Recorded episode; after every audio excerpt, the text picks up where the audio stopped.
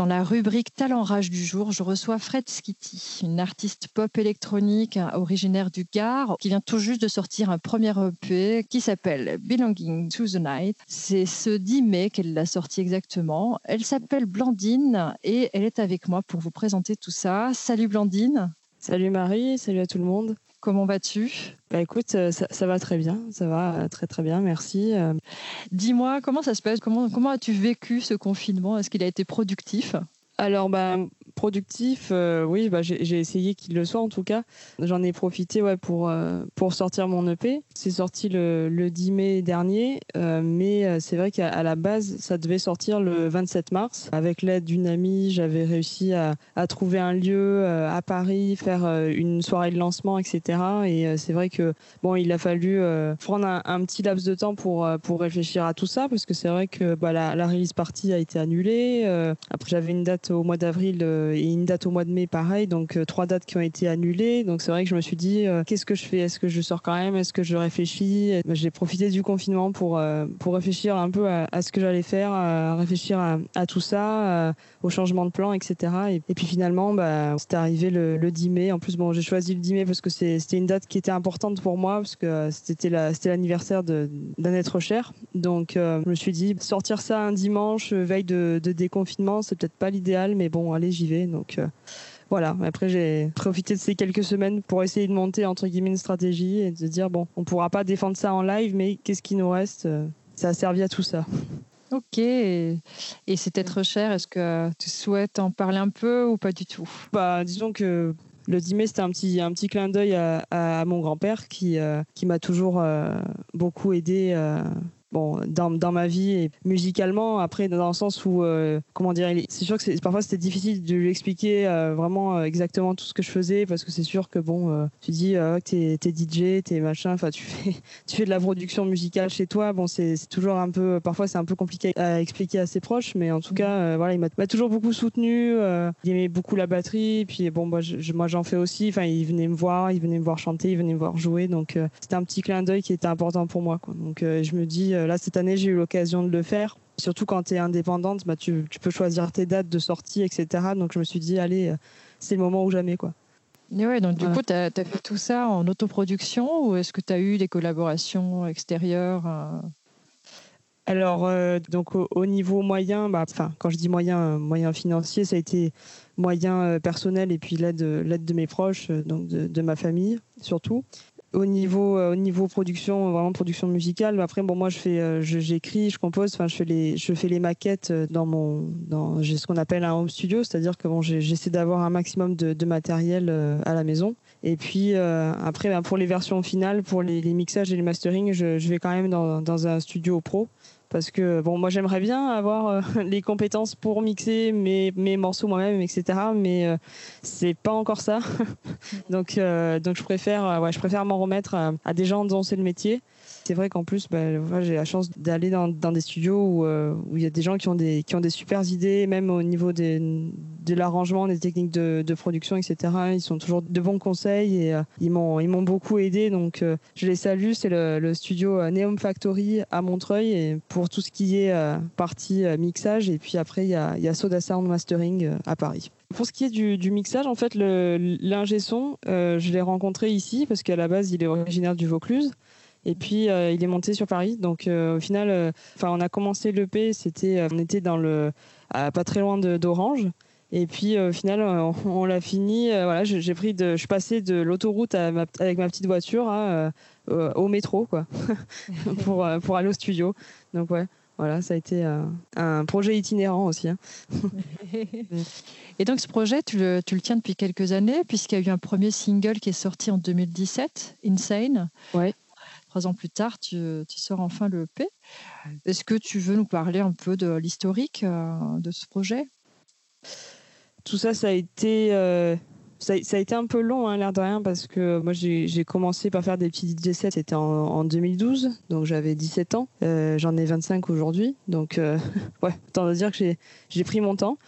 Mais donc en fait, ouais, j'ai commencé à, faire des, des, maquettes en 2013. D'ailleurs, la première version d'Insane, ça, ça, date de 2013. Et puis, puis après, bon, bah, il y a eu les études plus ou moins en même temps. Et puis, bon, la première fois que je suis allée dans un studio, c'était en, enfin, un studio pro, c'était en 2015. Donc, j'ai fini mes études en 2016 et puis 2017, euh, je suis retournée en studio pour finaliser, etc. Et puis euh, donc Insane est sorti en 2017. Après, bah, j'ai commencé à, travailler les autres morceaux que j'avais, donc les, quatre autres. Puis euh, donc à finir les maquettes, à, aller en studio, à, faire des retouches s'il y avait à faire des retouches, etc. Puis au final prendre rendez-vous avec un autre studio pour le mastering. Donc ça a été, enfin j'ai appris en même temps. Quoi. Je sais que ça a été assez long aussi parce que évidemment, je suis, très bien entourée, mais euh, la plupart du temps, je, suis toute seule. Enfin, pour tout ce qui est décision euh, technique, artistique, etc. Bon, c'est, j'apprends en même temps, quoi, du coup, parce que tout ça, c'est pas, enfin, évidemment, on, te donne pas la notice, quoi. Donc c'est vrai que ça, ça a été un petit peu long, mais euh, voilà, je sais que, enfin, j'ose espérer que si je devais ressortir un EP, je prendrais pas autant de temps maintenant, avec tout ça, avec le recul. Mais c'est vrai que, ouais, en fait, il y a eu, ces trois ans, enfin, un peu moins de trois ans entre, entre le single et l'EP. Et euh, tu es allé faire un petit tour du côté de Londres aussi, il me semble avoir lu. Est-ce que Londres t'a inspiré euh, pour, euh, pour faire ce projet musical? Alors Londres, bah, c'était en fait j'ai fait j'ai fait Erasmus parce que j'étais j'étais à la fac à Avignon. Et donc en, langue étrangère appliquée donc en fait on, étudiait bon tout ce qui est bon langue et puis tourisme, économie etc donc en soi, ça n'a pas grand-chose à voir avec la musique, mais, euh, mais c'est vrai que bon, en fait, on, devait finir nos études avec un, semestre à l'étranger. J'ai cherché un, stage. Euh, idéalement, c'était, je voulais un, stage de, musique euh, à Londres. Je suis partie en 2016 et je commençais en, en 2012-2013 pour ce qui est bon DJ, production, etc c'est vrai que oui, ça, bien sûr, ça, il y a eu un avant et un après, parce que c'est sûr que bon, en plus là où j'étais, j'étais en stage dans une rédaction de musique, donc j'ai eu l'occasion de leur faire écouter ce que je faisais. Parfois même, j'ai eu l'occasion de, de me produire euh, pour certains événements de la rédaction, etc. Donc c'est sûr que euh, tous les, les, bons retours que j'ai pu avoir, évidemment, ça m'a donné envie de continuer. Ça m'a donné aussi euh, confiance en moi, quoi. Parce que c'est sûr que tu te dis, euh, tu la petite française qui, qui, chante en anglais à Londres, ben, j'ai envie de dire, tu, tu peux pas tricher, quoi. Parce que il y, a a que des anglophones autour. On s'est dit, bah, s'ils aiment pas, s'ils trouvent que même que les textes, c'est mal écrit ou quoi, bah, voilà, là, c'est un peu c'est un peu crash test, quoi. Enfin, tu, tu peux pas faire du yaourt, quoi. Non, je, l'exagère, mais, euh, mais c'était euh, bon. Je me suis dit, euh, ça, ça, a pesé dans la balance après, quoi. Ça m'a ça encore plus motivé pour, pour continuer, ouais, c'est clair. Et donc, tu me parles de rédaction et je crois savoir que tu rédiges des articles pour le webzine Barbiturix, du collectif Barbiturix qui existe donc depuis, depuis, depuis 2004. 2004 et donc est un collectif parisien. Euh, il est plutôt dédié à la culture lesbien, féminin. Ouais, ouais. Euh, voilà, autour de la musique et de, plein d'autres choses qui, qui, relient la culture euh, et les gens. Ouais. Qu'est-ce que peut-être parle-nous-en un peu. Qu'est-ce que tu fais exactement Qu'est-ce que ça évoque pour toi de travailler pour eux? Alors, euh, bah, moi, je, suis euh, rédactrice, donc c'est-à-dire qu'on est, on est une petite équipe. Euh, on a à peu près une quinzaine, une quinzaine de personnes à, écrire pour le webzine. Après, bon, il y a, y a aussi y l'équipe plus événementielle. Bon, évidemment, il y a toujours donc Rag qui est notre directrice artistique, qui est aussi euh, programmatrice des événements. Euh, Barbiturix, c'est un collectif, euh, donc c'est un webzine, donc il y a des, des, articles qui sont mis en ligne sur, sur notre site, et puis évidemment il y a les, les soirées, les soirées Wet for Me, puis les d'autres aussi d'autres événements euh, Barbiturix euh, qui sont euh, essentiellement sur Paris, mais on, tend quand même à, à, se déplacer un peu. Bon là, il y avait par exemple il y avait un projet de tournée cette année, mais bon là vu les circonstances actuelles, c'est un petit peu compliqué. Mais oui, en fait j'ai passé, enfin j'ai vu qu'il y avait une annonce et puis j'ai je, me suis rapproché d'elle et j'ai écrit quelque chose et puis ça l'a fait et puis maintenant bah je suis là, ouais je suis là depuis novembre 2018 et franchement ça se passe super bien et pour moi c'est c'est vrai que moi, Barbiturix, c'est, euh, j'ai découvert ça, j'étais au lycée, et donc je, lisais Barbiturix après au, au, lycée, à la fac, etc. Et c'est vrai que maintenant, ça me fait bizarre de dire que bah, je, suis dans l'équipe. Ça se passe super bien. Et puis c'est vrai que c'est au niveau des événements, enfin surtout surtout les soirées, bon maintenant qui sont à la machine du Moulin Rouge, c'est vrai que c'est moi c'est toujours un, émerveillement parce que je suis, une petite une petite meuf qui arrive du Gard, donc c'est sûr que tu es là, tu, tu, vas dans ces soirées là, il y a déjà je trouve que la, la programmation est toujours super. Enfin tu rencontres beaucoup de gens, enfin tu vois que c'est un très petit milieu d'ailleurs. C'est vraiment, euh, c'est une super, une super expérience et, euh, et, vraiment je m'éclate quoi. Ah, c'est cool. En tout cas, je voulais faire un petit, un petit clin d'œil parce que j'ai eu l'occasion moi aussi de participer à euh, leurs événements et, je les trouve extra quoi. Donc. Alors, on va passer à des questions un peu plus rigolotes. le principe, c'est, en gros, je vais te poser une, une, question sous forme de tu préfères ça ou ça? Plutôt ça ou plutôt ça. Et puis tu me réponds euh, soit par euh, le mot, soit en détaillant selon ton mood. Ok. Alors, est-ce que tu es plutôt bleu ou violet? Oh ah ça c'est déjà d'entrée c'est dur hein. mais euh, non mais je, dirais bleu ouais ouais bleu ok ok plutôt pop ou électro? Ah bah, c'est vrai qu'en même temps je peux pas trop tricher parce que en fait, à la base, je suis une très très grande fan de Madonna. Donc, euh, moi, j'ai un peu grandi avec toute la variété euh, pop, euh, même internationale, toutes les princesses pop, enfin, les, les Kylie Minogue, les Sophie Bextor, etc. Mhm. Donc, on va dire que pour rester cohérente, on va dire, je pense que je, suis peut-être plus légitime dans la pop, mais, mais c'est vrai que. Ah, ouais, non, je vais, je vais dire. J'espère être digne de l'électro, donc je dirais électro. La pop n'est jamais très loin, on va dire.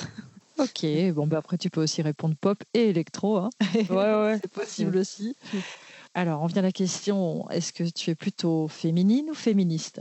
Féministe, ouais, féministe. Après, c'est vrai que j'ai. Enfin. Encore une fois, ça peut être les deux aussi. Ouais, ouais, ouais. Tout ce qui est féminité, virilité, mais en fait, c'est ce qu'on en fait. Hein. C'est-à-dire que je trouve que la, la, société a une image très marquée de enfin, qu'est-ce qui est une femme, qu'est-ce qui est un homme. Après, je pense que. Euh, bon, euh, comme dirait, je crois que c'est Dominique Carpentier qui disait pour parler de la femme, il faudrait parler de toutes les femmes parce que euh, c'est difficile de décrire une femme juste avec, avec une seule image, mais euh, bah, je dirais ouais, féminine et féministe. Là, de prime abord, je dirais plus féministe parce que euh, bon, ça après c'est peut-être le côté plus social et militant, mais en tout cas, on peut être les deux, je, je pense. ok. Et alors c'est drôle parce que tout à l'heure tu me parlais de Madonna, j'avais j'avais prévu la question. Plutôt mm. Madonna ou plutôt Prince?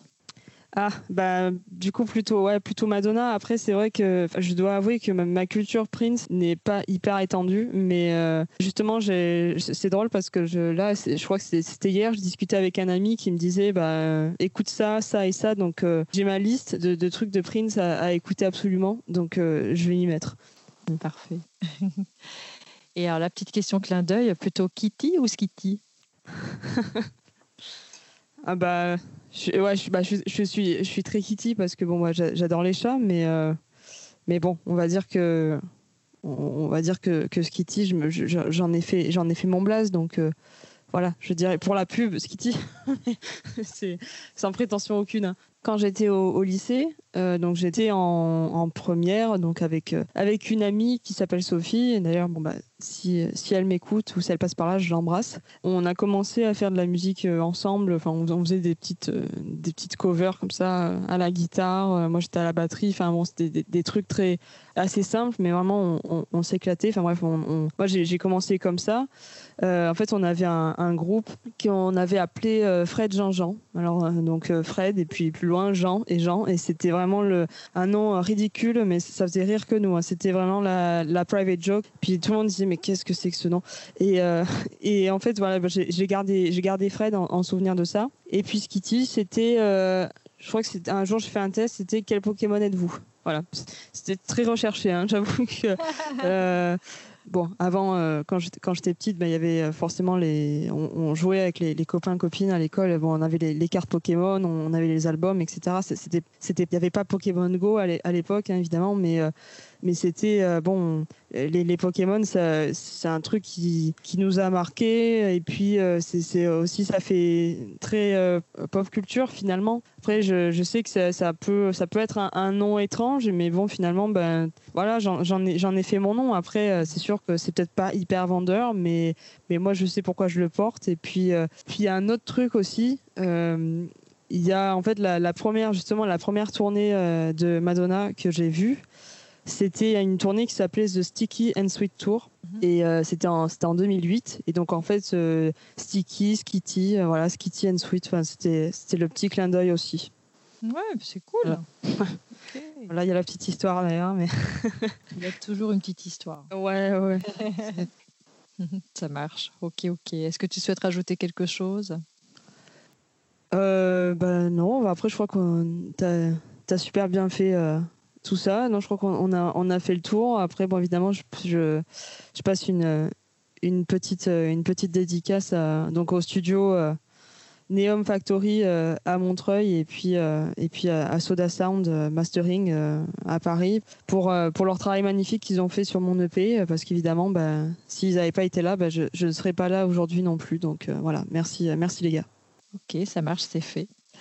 Alors donc, euh, vous pouvez retrouver Fred Skitty sur Facebook, Instagram et sur toutes les plateformes musicales, Bandcamp, SoundCloud, YouTube, Spotify, etc., etc. Allez écouter son EP, il est très très chouette. Euh, Merci beaucoup. Petit côté, euh, petit côté Everything But the Girl, moi qui me, qui me plaît beaucoup. Ah, et bonne, comme on dit, bonne merde pour la suite. Bonne chance. Bah, que tout se passe bien.